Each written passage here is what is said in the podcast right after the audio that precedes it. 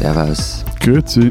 Hallo, willkommen zur 130. Ausgabe unseres Transalpinen Podcasts mit Lenz Jakobsen, Politikredakteur bei Zeit Online im Krisengebiet Berlin. Entschuldigung, Krisengebiet? Risikogebiet, ja, ja. Die meisten Aha, aha, äh, Bezirke Risiko, aha, okay. Berlins sind mittlerweile zum Risikogebiet ausgewiesen. Aus Schleswig-Holstein darf man hier quasi nicht mehr hin. Ich weiß gar nicht, wie es aus der Schweiz ist. Ja gut, also hier Matthias Daum, Leiter der Schweizer Ausgabe der Zeit in Zürich. Und Florian Gasser von den Österreichseiten der Zeit, auch aus dem Risikogebiet in Wien. Das ist ja bei euch nichts Neues mehr. Nö. Florian, äh, da bei euch äh, im Risikogebiet Wien wird am Sonntag gewählt. Äh, das ist auch unser erstes Thema. Wir wollen heute reden über das Ausländerwahlrecht. Das spielt äh, in Wien und auch in anderen Orten, auch in unseren Ländern, eine große Rolle. Und wir wollen reden über Dadaismus. Die Wahl in Wien, Florian. Wir wollen ausnahmsweise mal nicht über einen gewissen Ibiza-Rückkehrer sprechen, der dort antritt. Am Sonntag ist ja die Wahl, sondern über die Ausländer. Die dürfen nämlich, äh, zumindest wenn es um die Wiener Landesebene geht, nicht mitwählen. Das mag man für eine Kleinigkeit halten, ist es aber nicht, wenn man auf die Zahlen guckt. Das sind nämlich fast 500.000 Menschen in Wien. Das sind fast 30 Prozent der Einwohner im wahlberechtigten Alter. Das finde ich schon krass. Also ja, was soll ich groß dazu sagen? Ist so. Ähm, und es gibt kein Ausländerwahlrecht in Österreich. Einzig nicht österreichische EU-Bürger dürfen auf kommunaler Ebene wählen, aber nicht auf Landesebene. Und weil Wien eben auch ein eigenes Bundesland ist und der Gemeinderat gleichzeitig Landtag, heißt das, dass EU-Bürger zwar am Bezirksvertretung mitwählen dürfen, aber nicht den Gemeinderat. Und wer nicht Österreicher oder EU-Bürger ist, der darf sowieso gar nicht und nirgends mitwählen. Die Diskussion ist übrigens alt, die flammt jedes Mal bei jeder Wahl auf, aber halt weitergegangen ist bislang nix. Aber nur kurz, um drei Sätze Kontext zu erhalten. Wieso soll ich mich äh, jetzt für die Wien-Wahl interessieren? Äh, Matthias, das ist, ich weiß nicht, seit Monaten liegst du mir in den Ohren damit, warum soll mich das interessieren? Diese kommunale Wahl ist mir doch wurscht, weil es die größte Stadt ist, weil hier zwei Millionen Menschen leben von acht Millionen insgesamt in Österreich und auch, weil es die erste größere Wahl nach dem Corona-Lockdown ist. Genau, lass uns mal Ja. wieder zurück zum Thema kommen. Die Wahl ist wichtig, aber darum geht's ja auch gar nicht, sondern es geht um diejenigen, die da nicht äh, wählen dürfen. Ich habe einen Text dazu im Standard gelesen, der österreichischen Zeitung, in dem die Jugendarbeiter in Wien davor warnen, dass man äh, so den vielen Jugendlichen mit ausländischem Pass quasi die demokratische Beteiligung abtrainiert. Ne? Also wenn die äh, mit 16 nicht lernen zu wählen, dann lernen sie es auch später quasi nicht mehr, wenn sie ja vielleicht zum Beispiel eingebürgert werden. Die sehen dann überall diese Plakate hängen mit äh, Deine Stimme zählt, gibt's ja bei euch offenbar, bei uns gibt's die dann auch immer zu den Wahlen, um die Jugendlichen an die Wahluhren zu bringen und sind halt damit dann offenbar nicht gemeint. Das führt natürlich zum gewissen Frust und zum Gefühl, ha, okay, um mich geht's offenbar gar nicht. Und da geht's halt auch nicht um ein paar Dutzend Jugendliche, auf die das zutrifft in Wien, sondern 72.000 Jugendliche zwischen 16 und 24 gibt es, die eben nicht wählen dürfen. Ich finde es schade, denen so früh das Gefühl zu geben, dass es auf sie halt eben nicht ankommt. Genau, also das finde ich ist die eine Seite des Problems. Ähm, warum soll man sich für demokratische Beteiligung interessieren, ähm, wenn einem immer gesagt wird, man darf eh nicht dran teilnehmen? Ja gut, aber äh, ich habe mich ja auch für Politik interessiert, dass ich noch lange nicht abstimmen oder wählen Ja, durfte. Matthias, okay. Äh, Ich fange gar nicht erst an, über deine Privilegien zu reden, sondern einfach sage einfach nur, du wusstest, dass du mal später wählen werden darfst. Ah, Aber das ist jetzt. Futur 2, oder? Also du wusstest, dass du später mal wirst wählen dürfen. Das ist einfach der große Unterschied. Genau, es gibt allerdings, wie ich gesagt habe, die eine Seite, es gibt halt noch ein anderes Problem. Wenn ich eine Partei bin und mir so ein Programm zurechtlege, mit dem ich möglichst viel Stimmen bekommen möchte, warum soll ich dann Politik für Menschen machen, die mich nicht wählen dürfen? Also das finde ich, das kommt schon noch einmal dazu. Hm, Das, das bedingt sich halt gegenseitig. Ne? Also die Parteien achten nicht auf die Jugendlichen, auf die Ausländischen oder überhaupt auf die Ausländer. Und die Ausländer achten nicht mehr auf die Parteien. Und weiß man denn, wie sich das an den äh, Wahlergebnissen äh, zeigt? Also wie würden die sich ändern, wenn die Ausländer mitwählen dürften, die jetzt nicht mitwählen dürfen? Also man weiß es nicht genau, es gibt so, so Hinweise und Indizien. Eine Sache ist, die NGO SOS Mitmensch ähm, macht regelmäßig die sogenannte Passegalwahl. Die ist allerdings nicht repräsentativ, also da muss man schon aktiv mitmachen. Und die Stichprobe ist ja nicht sauber. Wer daran, also wer daran teilnimmt, ist wirklich sehr, sehr interessiert am Thema. Und diesen Jänner gab es wieder so eine Wahl, da haben 4000 Menschen teilgenommen, darunter aber auch 1000 Österreicher aus Solidarität. Und das Ergebnis war, die Grünen haben eine absolute mit mehr als 50 Prozent. Das würde ich jetzt aber nicht sonderlich ernst nehmen, dieses Ergebnis, eben wegen der Stichprobe. Was es auch noch gibt, sind Untersuchungen über das Wahlverhalten von eingebürgerten Menschen. Ähm, Da habe ich eine gefunden aus dem Jahr 2017. Da lag die SPÖ sehr weit vorne, immer jetzt auf ganz Österreich bezogen, äh, mit 30 Prozent. Unter den Jüngeren, also das waren alle unter 29, war auch die Sozialdemokratie weit vorne. Aber zum Beispiel die FPÖ kommt da auch auf immerhin 10 Prozent, muss man dazu sagen, das war vor Ibiza. Und auch da schränken die Autoren ein, dass sie ein bisschen ein Problem gehabt haben mit der Stichprobe und der Frage, wie repräsentativ die Zahlen sind. Dass ich mir jetzt irgendwie so etwas vorstellen kann. Wie sehen denn zurzeit die Machtverhältnisse in Wien aus? Also, und äh, was wird für die kommenden Wahlen prognostiziert? Also wie gesagt, die Zahlen von vorhin, die gelten nicht für Wien, sondern für das ganze Land. In Wien ist es so, die Aha, SPÖ, okay, okay. Äh, die SPÖ regiert die Stadt seit dem Zweiten Weltkrieg durch und zwar richtig durch bis in den letzten Schrebergarten rein. Das war auch vor Nazizeit und Austrofaschismus so. Bei den letzten Wahlen 2015 bekam sie fast 40 Prozent, die Freiheitlichen 30. Prognose für diesmal, SPÖ könnte sich steigern, die, die FPÖ liegt sowieso am Boden, tritt gegen den eigenen Ex-Vorsitzenden an und liegt so bei 10 Prozent ungefähr. Ähm, und die ÖVP könnte diesmal wieder zweistellig werden, die war nämlich 2015 einstellig. Mehr dann nächste Woche. Genau, wir reden dann ja nächste Woche eh nochmal über die Wien-Wahl, wahrscheinlich, wenn sie dann äh, vorbei ist. Ähm, lass uns mal heute weiter über das äh, Ausländerwahlrecht reden. Das ist ja bei uns auch nicht großartig anders aus, als bei euch. Also EU-Ausländer dürfen in den Kommunen mitwählen. Und das war's aber auch. Das ist ja auch Mhm. äh, EU-Recht. Ne? Also es gibt, glaube ich, seit dem Maastrichter Vertrag, äh, also Anfang der 90er Jahre, äh, den Anspruch, dass äh, EU-Ausländer im jeweiligen Ausland innerhalb der EU auf kommunaler Ebene mitwählen dürfen. Das haben die nationalen Länder, die Mitgliedstaaten dann in ihr Recht quasi übernommen. Und das Verfassungsgericht hat mehrmals auch die Versuche, das zu ändern, also das auszuweiten, das Wahlrecht von Ausländern abgelehnt, weil ebenso immer die Begründung die Staatsgewalt vom Volke ausgehe und das Volk halt über den Pass definiert wird. Also wer einen deutschen Pass hat, darf wählen, der gehört zum, zum Staatsvolk quasi und alle anderen äh, nur situativ oder eben gar nicht. Das klingt logisch, aber Ehrlich gesagt, so ganz logisch ist das nicht, beziehungsweise es könnte auch anders sein. In anderen Ländern ist es nämlich anders. In Neuseeland zum Beispiel darf man sogar als Nicht-Staatsbürger bei nationalen Parlamentswahlen abstimmen, also auf Bundesebene. Vorausgesetzt, man lebt seit zwei Jahren in Neuseeland und hat eine unbegrenzte Aufenthaltserlaubnis. Also die sind da deutlich, deutlich ähm, progressiver, äh, was das Wahlrecht für Ausländer angeht. Und dazu kommt, äh, dass beispielsweise in NRW eine Million Ausländer halt gar nicht wählen darf, also auch noch nicht mal kommunal. Ne? In NRW gibt es besonders viele Ausländer, eben weil sie nicht aus der EU kommen. Also dieses Ausländerwahlrecht auf kommunaler Ebene gilt nur für Leute aus Frankreich oder Italien oder Spanien oder auch aus Litauen. Und auch das ließe sich leicht ändern. In vielen anderen Staaten, auch innerhalb der EU, ist das auch anders. Zum Beispiel direkt nebenan von NRW aus gesehen in Belgien dürfen auch die Nicht-EU-Ausländer wählen, also diejenigen, sagen wir mal, aus der Türkei, wenn sie halt ein paar Jahre dauerhaft da sind und auch eine Aufenthaltserlaubnis haben, eine entsprechende. Also man könnte das ändern, will es aber offenbar nicht. Es gab mal einen Versuch dazu, auch wieder in NRW von der rot-grünen Regierung. Und als sie versucht hat, das zu ändern, einen entsprechenden, entsprechenden Gesetzentwurf eingebracht hat, hat die CDU ziemlich doll dagegen geschossen und äh, ihr vorgeworfen, sie würde so quasi Leuten wie Erdogan, also dem türkischen Präsidenten, ermöglichen, indirekt die deutsche Politik mitzubestimmen. Und das Ganze ist dann auch gescheitert. Aber, aber dafür Lenz stellt ihr, ihr Deutschen jetzt ja einen Bürgermeister einer rumänischen Stadt. Und zwar What? äh, in, in Timișoara, das ist nicht, nicht irgendein Kaff, Okay. sondern die, die drittgrößte Stadt des Landes. Und Dominik Fritz heißt der, der ist 37, wurde erst kürzlich jetzt gewählt, ist im Schwarzwald aufgewachsen und äh, hat seinen Wohnsitz auch erst 2019 fix nach Timișoara äh, verlegt. Das wusste ich gar nicht, aber das scheint ja eine gewisse Irre. Tradition zu haben mit deutschstämmigen äh, Politikern in Rumänien. Der Staatspräsident Klaus Johannes hat, hat ja auch äh, deutsche Wurzeln zumindest. Genau. Was ich das Interessante finde, was du gerade gemeint hast mit der Diskussion, Lenz, die es bei euch immer wieder gegeben hat, das war ja bei uns auch so. Wobei zum Beispiel die, die SPÖ bei dieser Gemeinderatswahl äh, plötzlich nicht mehr für ein Ausländerwahlrecht ist. Und wieso das?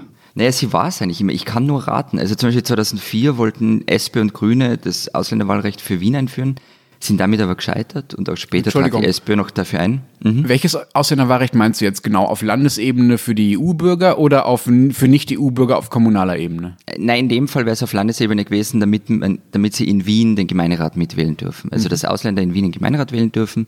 Das ist allerdings äh, grundsätzlich ein Bundesgesetz, das da geändert werden muss und der Verfassungsgerichtshof hat, so wie bei euch, auch Nein gesagt. Die SPÖ hat die Position dann auch später weiter vertreten und hat jetzt eben vor kurzem, äh, meinte der Wiener Bürgermeister, nein, er ist nicht dafür. Ich würde mal vermuten, sie haben sich angesehen, ob das bei der eigenen Wählerschaft eine Mehrheit hat und sind mal wieder draufkommen, dass SPÖ-Wähler gar nicht so links sind, äh, wie sie oft selber glauben. Eure Sozis kann man sich echt schenken.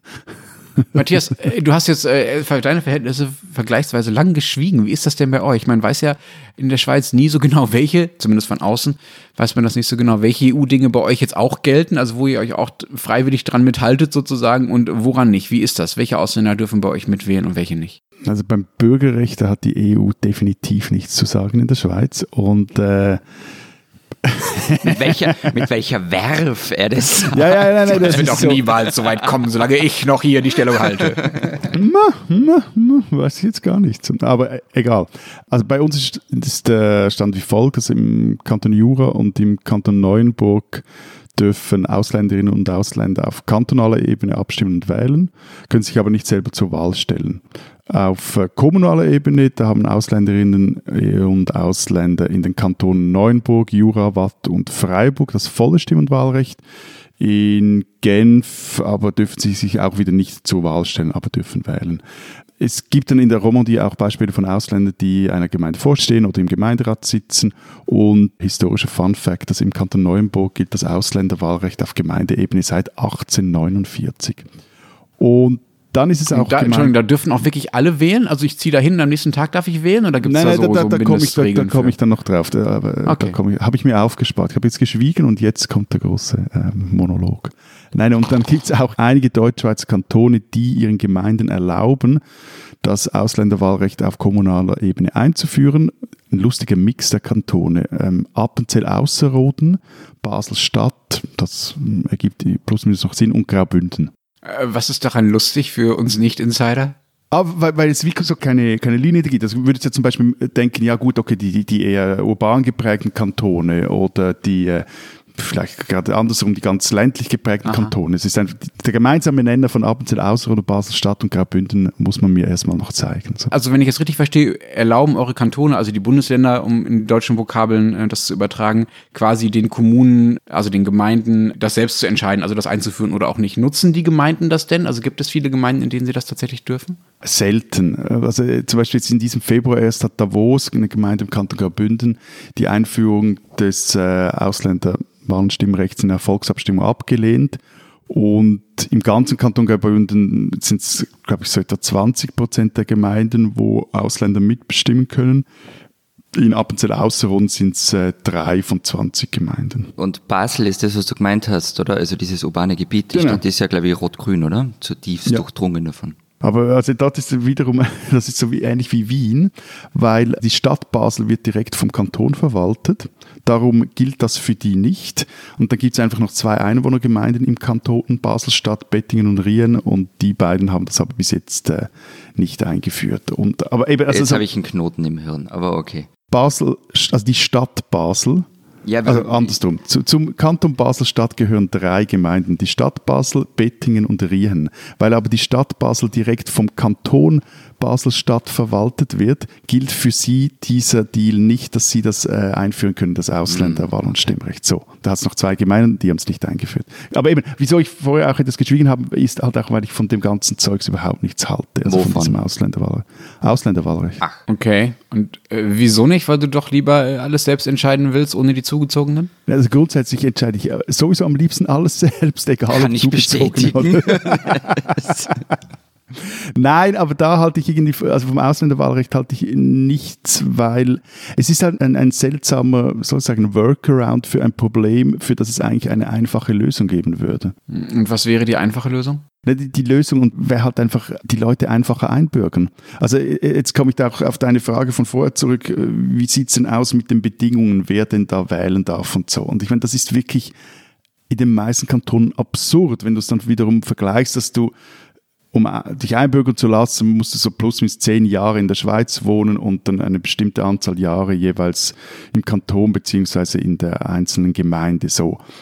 Aber Appenzell mit Ausländerwahlrecht zehn Jahre Wohnsitz in der Schweiz, davon fünf Jahre im Kanton. Also da kann ich mich wirklich gleich einbürgern lassen. Oder Wals, eine Gemeinde im Kanton Graubünden, Niederlassungsbewilligung sowie eine Mindestwohndauer im Dorf von zehn Jahren in der Watt zehn Jahre in der Schweiz, davon drei Jahre im Kanton, Jura zehn Jahre in der Schweiz, ein Jahr im Kanton. Also ich finde, lediglich der Kanton Neuenburg hat hier eine, ich finde, Lösung gefunden, die tatsächlich dann auch äh, die, die Mitsprache von Ausländern und Ausländern erhöht. Da gilt nämlich auf kantonaler Ebene brauchst du eine Niederlassungsbewilligung und musst seit mindestens fünf Jahren im Kanton wohnen aber auf kommunaler Ebene ist es dort, dass im Kanton Neuenburg ein Jahr Wohnsitz im Kanton und da finde ich, dann sprechen wir schon auch etwas von Dingen, die die Partizipation ja, wirklich. Ja, okay, also ich bin, ich bin völlig bei dir, wenn es um die Frage der Schnelligkeit oder der Geschwindigkeit bei Einbürgerung geht. Also das ist ja in Wien auch so die Hälfte dieser 30 Prozent, die nicht in Wien wählen dürfen, ähm, lebt länger als zehn Jahre in der Stadt. Es gibt sicher welche davon, die nicht eingebürgert werden wollen, aber halt viele schon. Und nach zehn Jahren, ganz ehrlich, sollte es problemlos möglich sein.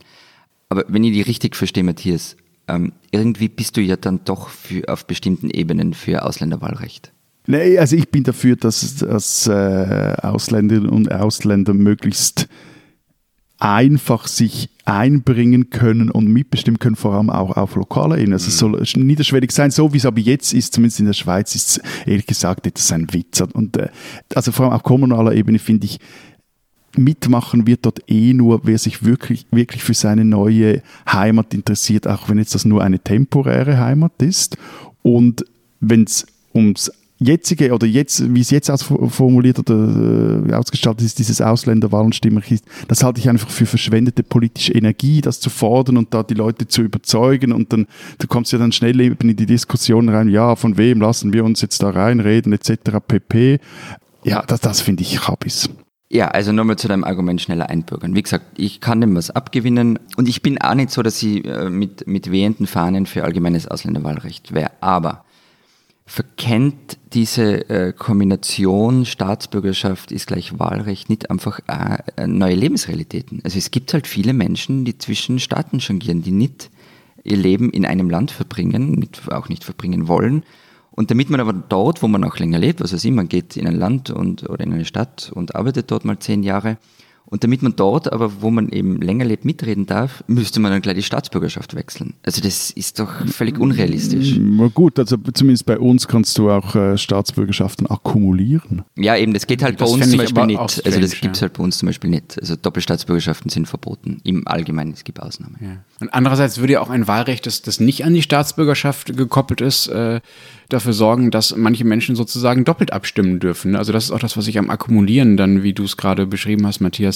äh, merkwürdig finde. Also zum Beispiel Deutsche, die in Australien leben, ja, und wenn Australien dann entscheidet, ihr dürft jetzt auch bei uns mitwählen, dann dürfen diese Leute sowohl in Deutschland, weil sie ihren deutschen Pass behalten und deshalb weiterhin in Deutschland den Bundestag wählen dürften, dürften die sowohl in Australien als auch in äh, Deutschland auf höchster Ebene mitwählen und hätten damit ja quasi, wenn man jetzt mal global betrachtet, quasi doppeltes Stimmgewicht wie diejenigen, die einfach zu Hause geblieben sind. Das gilt natürlich auch dann für Türken, die in Deutschland leben. Die verlieren ja nicht ihr Stimmrecht in der Türkei, äh, weil sie in Deutschland plötzlich mitwählen dürften. Beziehungsweise davon würde man die Türkei nie überzeugen können, dass sie freiwillig auf, auf Bürger verzichtet. Also das würde auch einfach in, in internationalen Beziehungen einfach nicht äh, funktionieren. Also da gäbe es dann im Ergebnis ein ziemliches Ungleichgewicht zwischen denjenigen, die mobil sind und mehrfach stimmen dürfen und denjenigen, die zu Hause bleiben und nur einmal stimmen dürfen. Aber man könnte, man könnte doch einerseits das Wahlrecht einfach an den Wohnort koppeln, nur so ganz profan mal. Und das andere ist, warum muss man das verhindern? Also kann man nicht an zwei Orten zu Hause sein und sich zu Hause fühlen? Und ich meine es jetzt gar nicht irgendwie weltbürgerlich romantisch, sondern auch wirklich pragmatisch. Also es gibt Menschen, die fühlen sich an zwei Orten zu Hause. Ich will ja niemandem verbieten, nach Australien zu ziehen und ich will auch ja. keinen Türken verbieten, nach Deutschland zu ziehen, auf gar keinen Fall. Aber diejenigen, die dann an beiden Orten auf höchster Ebene mitwählen dürften, diese Weltbürger, ja, äh, auch wenn du das nicht romantisch meinst, die haben halt dann insgesamt mehr politische Macht als andere, äh, die halt nicht von einem Ort zum anderen gezogen sind. Und das wäre ein Bruch mit so einem idealen globaler Vorstellung von ja, One Man, One Vote. Ja, aber das gibt's doch schon mit den doppelten Staatsbürgerschaften. Ja, also Zum Beispiel in der Schweiz. Bei uns gibt's die halt nicht, aber in, in vielen Ländern gibt's das schon. Entschuldigung, Matthias. Ja, und das finde ich problematisch. Natürlich ist das problematisch. Ja, es ist insofern auch, also ich finde es jetzt wiederum aus der, der Binnenperspektive oder jetzt mal gedreht auf die Frage, eben sollen Auslandschweizer zum Beispiel immer noch auch in der Schweiz abstimmen und wählen dürfen. Da finde ich dann, ja, stellen sich dann schon auch Fragen. Also vor allem, weil das ja teilweise auch Leute in zweiter, vielleicht auch dritter Generation sind, die jetzt mäßig noch einen Bezug zur Schweiz haben. Wieso sollen die dann mehr mitbestimmen dürfen? Oder sollen die mitbestimmen dürfen, vor allem auch bei nationalen Vorlagen, während äh, Menschen, die schon seit fünf Jahren, sieben, acht, neun, zehn Jahren hier wohnen, nichts zu sagen haben. Also da gibt es schon so ein Ungleichgewicht, dass jemand, der sich quasi per Zufall halt irgendwo Südamerika aufgewachsen ist und auch noch einen Schweizer Pass hat, der darf da mitmachen, aber jemand, der in zweiter Generation hier äh, aus dem Kosovo lebt, der hat nichts zu sagen. Also da finde ich schon, mm, ist so ein gewisses Ungleichgewicht. Gilt das denn auch für Kommunalwahlen? Also wenn ich äh, äh, einen Schweizer Pass habe, aber in der Schweiz nicht sozusagen keinen Wohnort habe, darf ich trotzdem in irgendeiner bestimmten Schweizer Gemeinde noch mitwählen? Ähm, so, meines Wissens schon, aber ehrlich gesagt, da kann ich mich jetzt auch irren. Hm, das finde ich schon irre, weil das ist in Deutschland natürlich nicht so. Also man darf äh, den Bundestag mitwählen, solange man einen deutschen Pass hat, egal wo man wohnt. Aber man darf natürlich nicht, ich darf, wenn ich jetzt von Berlin nach Istanbul ziehe, darf ich natürlich nicht mehr in Berlin den Bürgermeister mitwählen. Das fände ich schon merkwürdig. Aber sag mal, die Leute, die bei euch nicht vertreten sind, also die bei euch nicht mitwählen dürfen, die Ausländer, die auf kommunaler Ebene nicht wählen dürfen zum Beispiel, haben die denn irgendeine andere Art von ähm, Gremium, in denen sie organisiert sind, in denen sie irgendwie beteiligt werden? Also es gibt halt in Betriebsräten, ähm, da dürfen sie seit den frühen Nullerjahren mitwählen, auch passiv. Also sie dürfen auch kandidieren. Das hat allerdings ein ganzes Jahrzehnt gedauert, bis das passiert ist. Nur noch ein kurzer Nachtrag zu Auslandschweizer, was, wie die mitwählen dürfen. Es ist A, kompliziert und B, aber generell so, dass es vor allem um nationale Wahlen und Abstimmungen geht. Einzelne Kantone lassen das aber auch bei kantonalen Vorlagen und Wahlen zu. Aber zu, zu deiner Frage, sorry, ähm, so, so mäßig so. Es gibt so so komische Gremien bei uns, glaube ich. Ja, Ausländerbeiräte, die gibt es in Deutschland äh, auch, ja. Das sind ja so, also ich weiß nicht, wie es bei euch organisiert ist, aber bei uns sind das so kommunale Gremien, die von aus, allen Ausländern gewählt werden, die schon ein paar Monate in einer Gemeinde wohnen. Also auch da ist es nicht so, ich komme an, am nächsten Tag darf ich das wählen. Ehrlich gesagt, auch logisch, wenn ich ankomme, habe ich vielleicht auch am nächsten Tag andere äh, Prioritäten, als einen Ausländerbeirat äh, zu wählen. Aber diejenigen, die schon ein paar Monate da sind, die dürften halt diesen Ausländerbeirat wählen.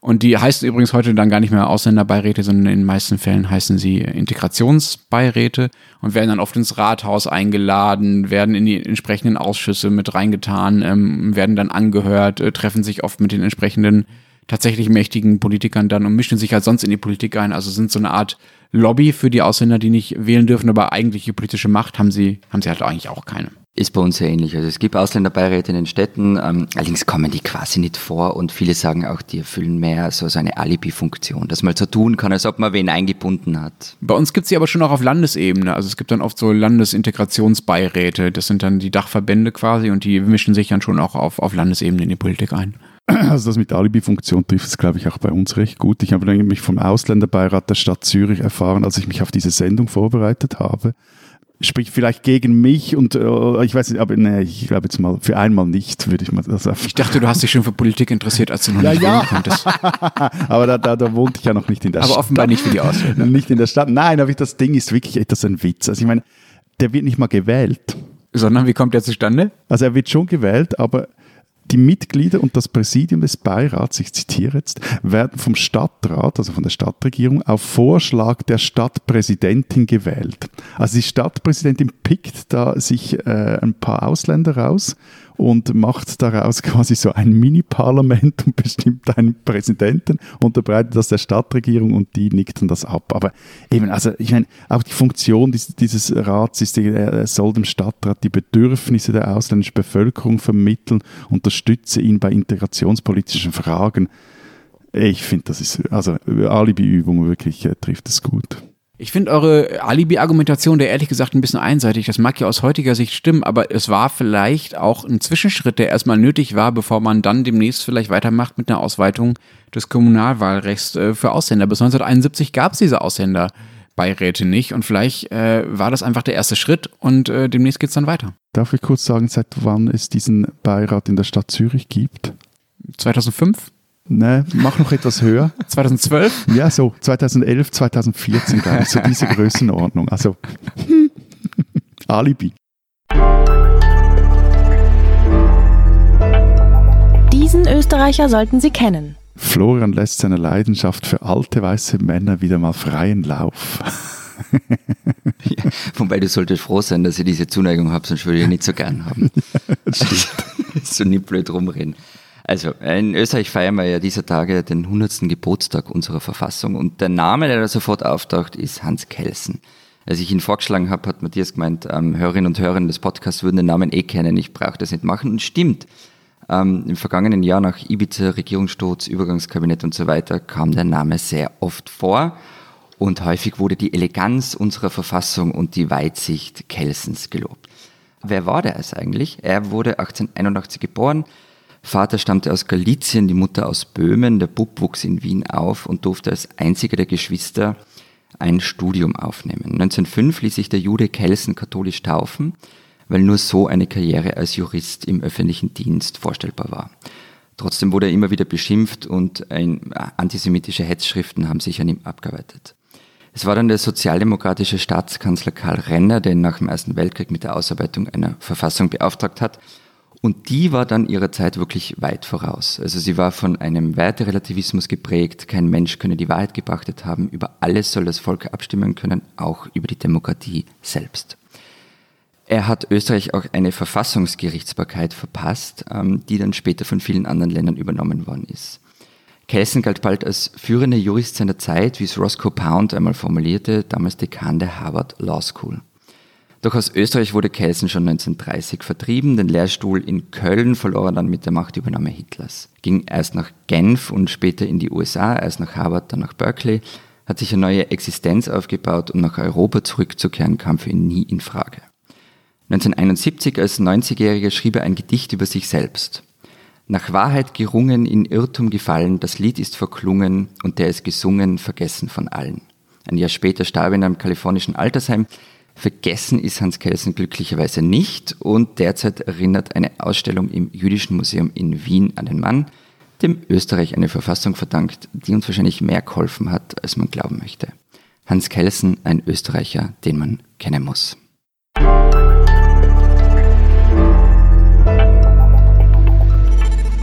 Gaggi beri bimba glandridi laula loni Kadori Gajama Grama Berida Bimbala Glandri Galasassa Laulitalomini Gaggi Beribin Blassa Glassa La Laula Loni Kador Su Zasala Bim Gajama Tuf Mi Zimzala Binban Gligla Vovolimai Bin Beriban O catalominae rhinocerosola, hopsamen lauli tolumini, ho gajama rhinocerosola, hopsamen pluku terulala blaulala lo.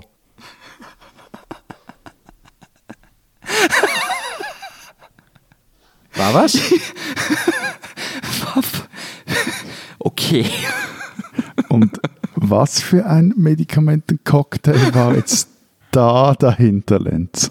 Endlich mal richtig eskalieren. Ich wurde gerade aus dem Krankenhaus entlassen. Nein, äh, wären wir nicht im Podcast, sondern im Fernsehen. Ich hätte mich äh, für euch für diesen Auftritt sogar noch als Zitat magischer Bischof verkleidet, so wie einst Hugo Ball, äh, der dieses Gedicht, was ich gerade äh, versucht habe vorzutragen, geschrieben hat. Er, er hat äh, später über seinen Auftritt, bei dem er das das erste Mal äh, performt hat, muss man glaube ich sagen, würde man heute zumindest sagen, 1916 war das, hat äh, Ball damals geschrieben, ich hatte mir dazu ein Kostüm konstruiert. Meine Beine standen in einem Säulenrund aus blau glänzendem Karton der mir schlank bis zur Hüfte reichte, so dass ich bis dahin wie ein Obelisk aussah. Darüber trug ich einen riesigen Mantelkragen, der innen mit Scharlach und außen mit Gold beklebt, am Hals derart zusammengehalten war, dass ich ihn durch ein Heben und Senken der Ellenbogen flügelartig bewegen konnte. Dazu einen zylinderartigen, hohen, weiß und blau gestreiften Schamanenhut. Man muss dazu sagen, der Typ konnte sich deshalb nicht mehr bewegen, der musste auf die Bühne getragen werden.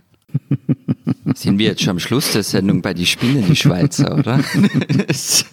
Wobei, ich muss schon sagen, also ihr kommt etwas wie die alte Fasnacht mit diesem Thema hinterher. Ja, ja, ja, ja. Wieso? Ja. Du hast das, hättest das alles schon vor vier Jahren diskutieren wollen, aber Matthias, damals hatten wir noch keinen Podcast. Tut mir schrecklich leid, deswegen ist es jetzt dran. Wir reden heute über Dadaismus, der von Hugo Ball, von dem ich gerade schon erzählt habe, begründet wurde. Und zwar nicht irgendwo, sondern in Zürich. Genau.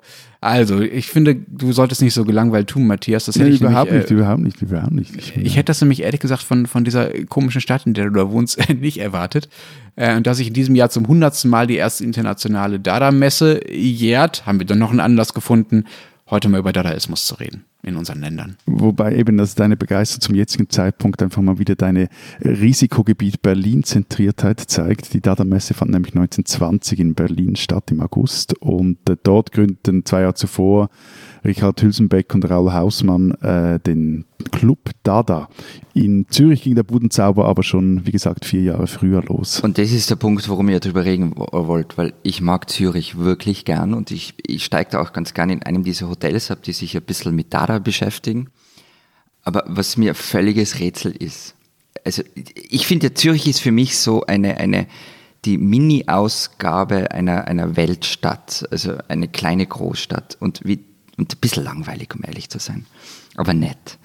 Aber wie kann dort so etwas Irres entstehen, das dann auch noch so eine Außenwirkung haben kann? Und zwar so ein nachhaltiger. Also der, der amerikanische Musikjournalist ähm, Grail Marcus hat ja in Lipstick Traces einen Faden von Dada bis zum britischen Punk beschrieben.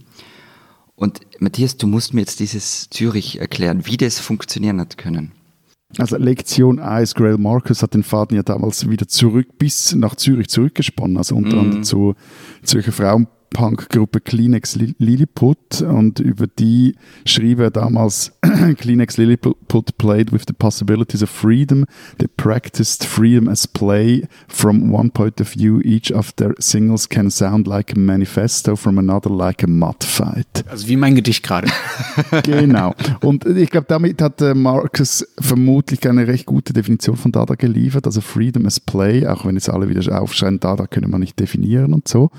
Aber eben, wieso da, da 1916 in Zürich entstand, ja, weil es damals in ganz Europa keinen anderen Ort gab, an dem man sich mit solchem Zeugs beschäftigen konnte. Also rund um die Schweiz herum tobte der Erste Weltkrieg, vernichtete diese industrialisierte Militärmaschinerie aber Millionen Giftgas, Schützengräben etc. Und das der totale Horror. Und auch Hugo Ball selber war zunächst dem Schlachtengeheul und dieser militaristischen Begeisterung der 1910er Jahre verfallen, ging sogar an die Front, bevor er dann nach Zürich floh. Und ähm, ja, das alles nur, weil in Sarajevo ein Typ einen Österreicher erschossen hat. Äh, äh, ähm, ich, ich grätsch da jetzt nicht mit dem Monolog rein, aber ein Tick komplizierter war es schon. Aber okay.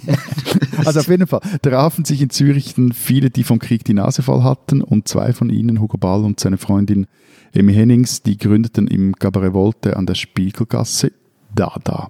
In unmittelbarer Nähe übrigens wohnte ein gewisser Herr Ulyanov, der kannte die Weltgeschichte später dann als Lenin. War der mal dort? Ist es ja nicht irgendwie überliefert? Im Dada, das weiß okay. ich nicht. Das weiß ich nicht. Später kam dann noch der Rumäne Tristan Zara dazu und äh, die Deutschen Hans Arp und eben der vorhin schon erwähnte Richard Hülsenbeck sowie Marcel Janko, ein äh, weiterer Rumäne. Und ja, da ging es dann ein paar Wochen, Monate relativ rund. Wisst ihr eigentlich, äh, warum Dada Dada heißt? Ich kann nur raten, weil irgendwer sagt, es ist da da da, wie nennt man das? Da da da da. Ja. Äh, es ist äh, fantastischerweise sind die Begründungen, äh, die vorgeschlagen werden, sogar noch ein bisschen kreativer und lustiger. Es gibt drei Varianten davon. Die erste ist, Hugo Ball hat mit so einem Messer in so ein französisches Wörterbuch reingestochen, in Anwesenheit der anderen, äh, später dann Dadaisten genannten Künstler, und dabei halt das Wort Dada erwischt, was auf Französisch in Kindersprache wo so viel heißt wie äh, Steckenpferd. Zweite Variante ist, man hat sich einfach nach einem damaligen Schweizer Haarwaschmittel namens Dada benannt. Gibt's das noch, Matthias? Äh, nicht, dass ich wüsste. Ich, ich wasche mit so meine Haare sich, mit einem Matthias Matthias kennt alle Haarwaschmittel, davon nicht auszugehen. alle Ich, ich wasche mir tatsächlich mit einem Schweizer Mittel die Haare, aber das heißt nicht Dada. Äh, sag mal, wie es heißt, dann benennen wir danach unsere nächste Kunstrichtung. das ist ein Scheißname, Louis Wittmer. Dann gibt es auch eine dritte, äh, leider seriöse Variante, dass man sich nach dem äh, Kapiteltitel im Buch eines französischen Anarchisten benannt habe. Ich will ja an die erste Version glauben, aber wenn sie wahrscheinlich nicht stimmt. Aber sag mal, Matthias, also wie gesagt, ich steige in diesem Hotel ab, das irgendwie äh, mit Dadaismus kokettiert, aber ist das nur so Romantik von mir oder ist da etwas, was Zürich irgendwie nachhaltig bis heute geprägt hat, beziehungsweise kann man das heute noch finden? Also den Dada-Hotel muss er irgendwann mal erklären. Also wird die da dann am Morgen irgendwie so mit einem Hugo Ball Gedicht rezitieren, Nein, leider dem Kellner das, das Frühstück ans Bett na, geliefert, oder? Leider, es hängen halt nur noch so ein paar Bilder rum. Ja, okay, gut. Ja, also Dada ist vermutlich die einzige Kunstrichtung, die am Kunsthistorischen Seminar der Uni gleich gelehrt und gleichzeitig von Zürich Tourismus sehr aktiv vermarktet wird. Und also wie wir anfangs gesagt haben, die, also die kam dann so 68 mal so ein Schwall wieder zurück nach Zürich, aber vor allem dann äh, im Rahmen der 80er-Bewegung die für Zürich sehr prägend war, also für das äh, gegenwärtige Zürich und auch für die Punkgeschichte ein relativ wichtiger Ort war. Aber vermutlich, also viel mehr als Zürich hat Dada die Welt und vor allem auch die Kunstwelt geprägt. Also was dann später kam, Surrealisten, Lettristen, Situationisten, Fluxus, eben Punk, Beat, Performancekunst, also auch Abramowitsch und Co. Das, das wäre alles ohne Dada, also dieses Anti-Alles und Anti-Anti, dieses Ding, von dem schließlich nur ein paar Bananen blieben. Ohne die, äh, das gäbe es all das nicht. Und es gäbe auch keine Sophie Teuber auf der alten 50er-Frankennote. Gibt es denn der Ort, an dem das alles äh, begann? Gibt es das Kabarett Voltaire? Gibt es das noch? Ja, es, es, wird von einem Trägerverein betrieben. Die, die Stadt ist da involviert und auch äh, Private. Aber so bis in die 1990er Jahre, und das ist schon noch interessant, interessiert sich eigentlich niemand für das Lokal. War auch, das war nicht mal baufällig. Und dann wollte die Swiss Life oder eine Tochter der Swiss Life, große Versicherung hier, der das die Liegenschaft gehörte, wollte darin, glaube ich, eine Apotheke und Wohnungen bauen.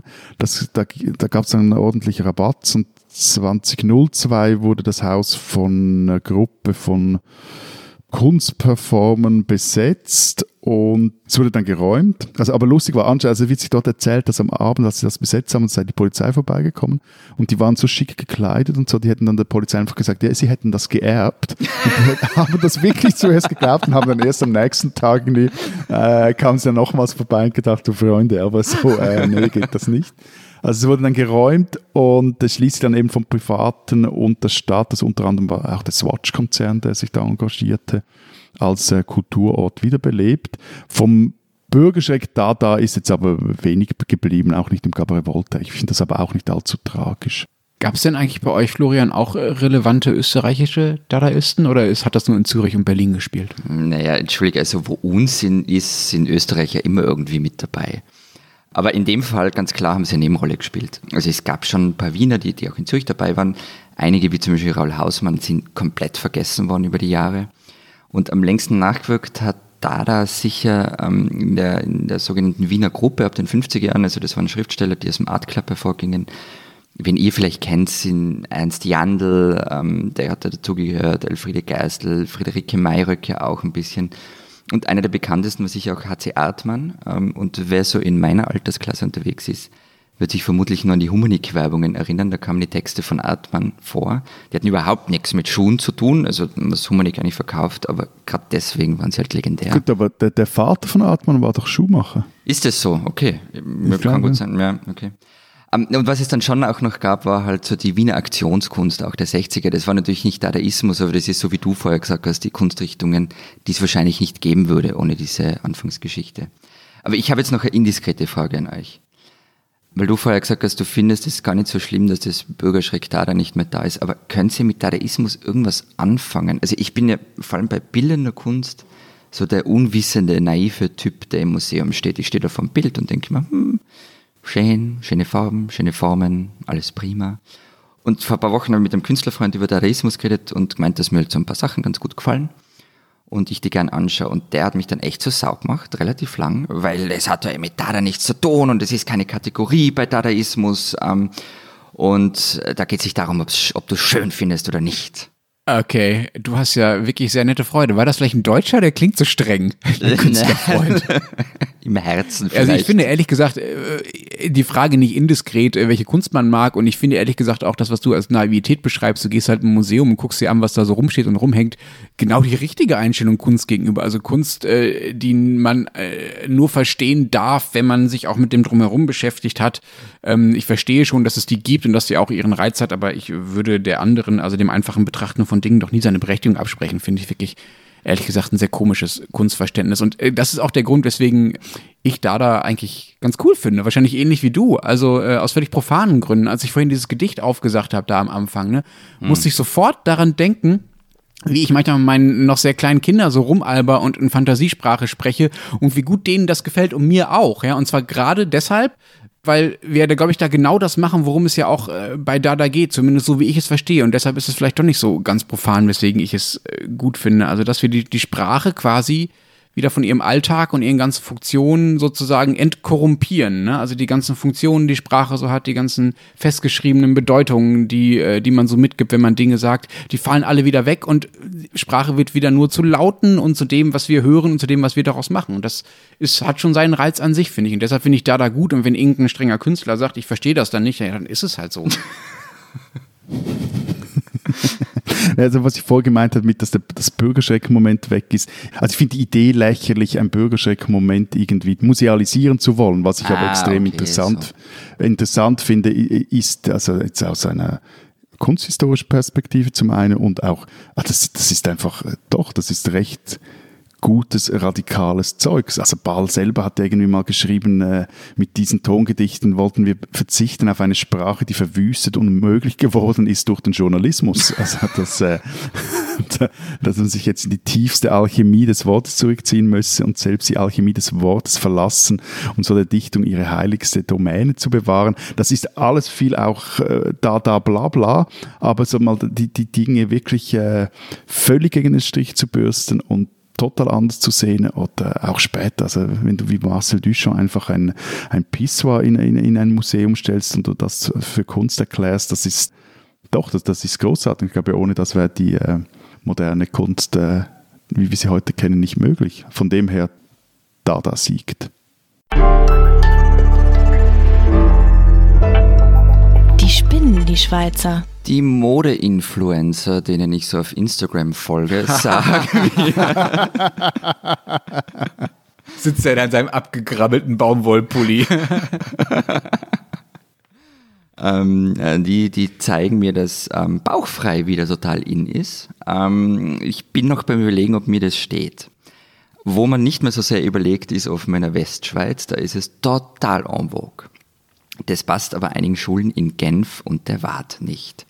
Schülerinnen, die nicht adäquat gekleidet zum Unterricht erscheinen, wird dort ein T-Shirt der Schande übergezogen mit einem Spruch, den ich nicht aussprechen kann. Matthias, ich würde dich um das französische Wort bitten. Das ist T-Shirt de la honte. Dankeschön. Das meint ein großes weißes T-Shirt in Übergröße, das bis zu den Knien fällt und die Aufschrift trägt, ich bin angemessen gekleidet. Die französische Variante J'ai une tenue adéquate. Dagegen wehren sich nun die Schülerinnen in Genf. Sie fordern von der sozialdemokratischen Bildungsdirektorin, sie solle die Schulen verpflichten, diese erniedrigende Praxis aufzugeben und sie solle sich öffentlich entschuldigen für diesen schweren und verwerflichen Fehler. Sie haben völlig recht, die Schülerinnen. Und ihr spinnt äh, komplett und damit man das auch in der Westschweiz versteht, Matthias, bitte. Madame la conseillère d'État, vous êtes fou.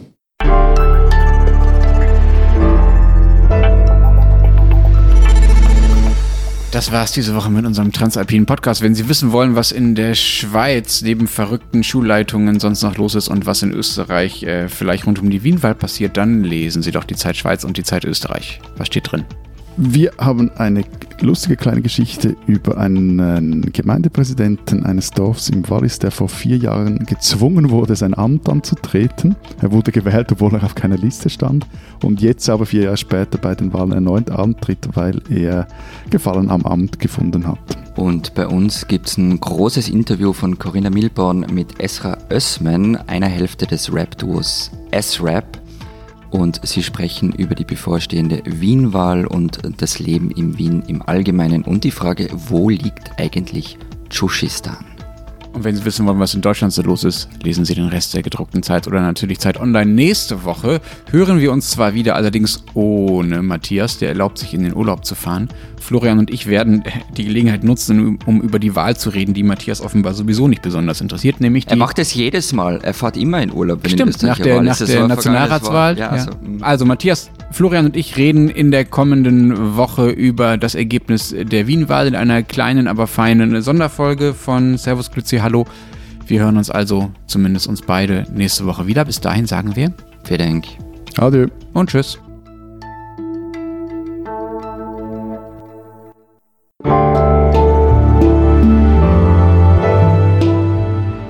Lars, Nina, Ioma. Oma, was ist für euch die sogenannte Gegenwart? Ingwer-Shots. Ähm, Maske vergessen. Vogue. Äh, äh, ähm, cringe. Urlaub in Deutschland. Ähm, Korean Barbecue. Ähm, Ingwer-Shots habe ich schon gesagt, oder? Ich bin ganz bei dir. Uckermark.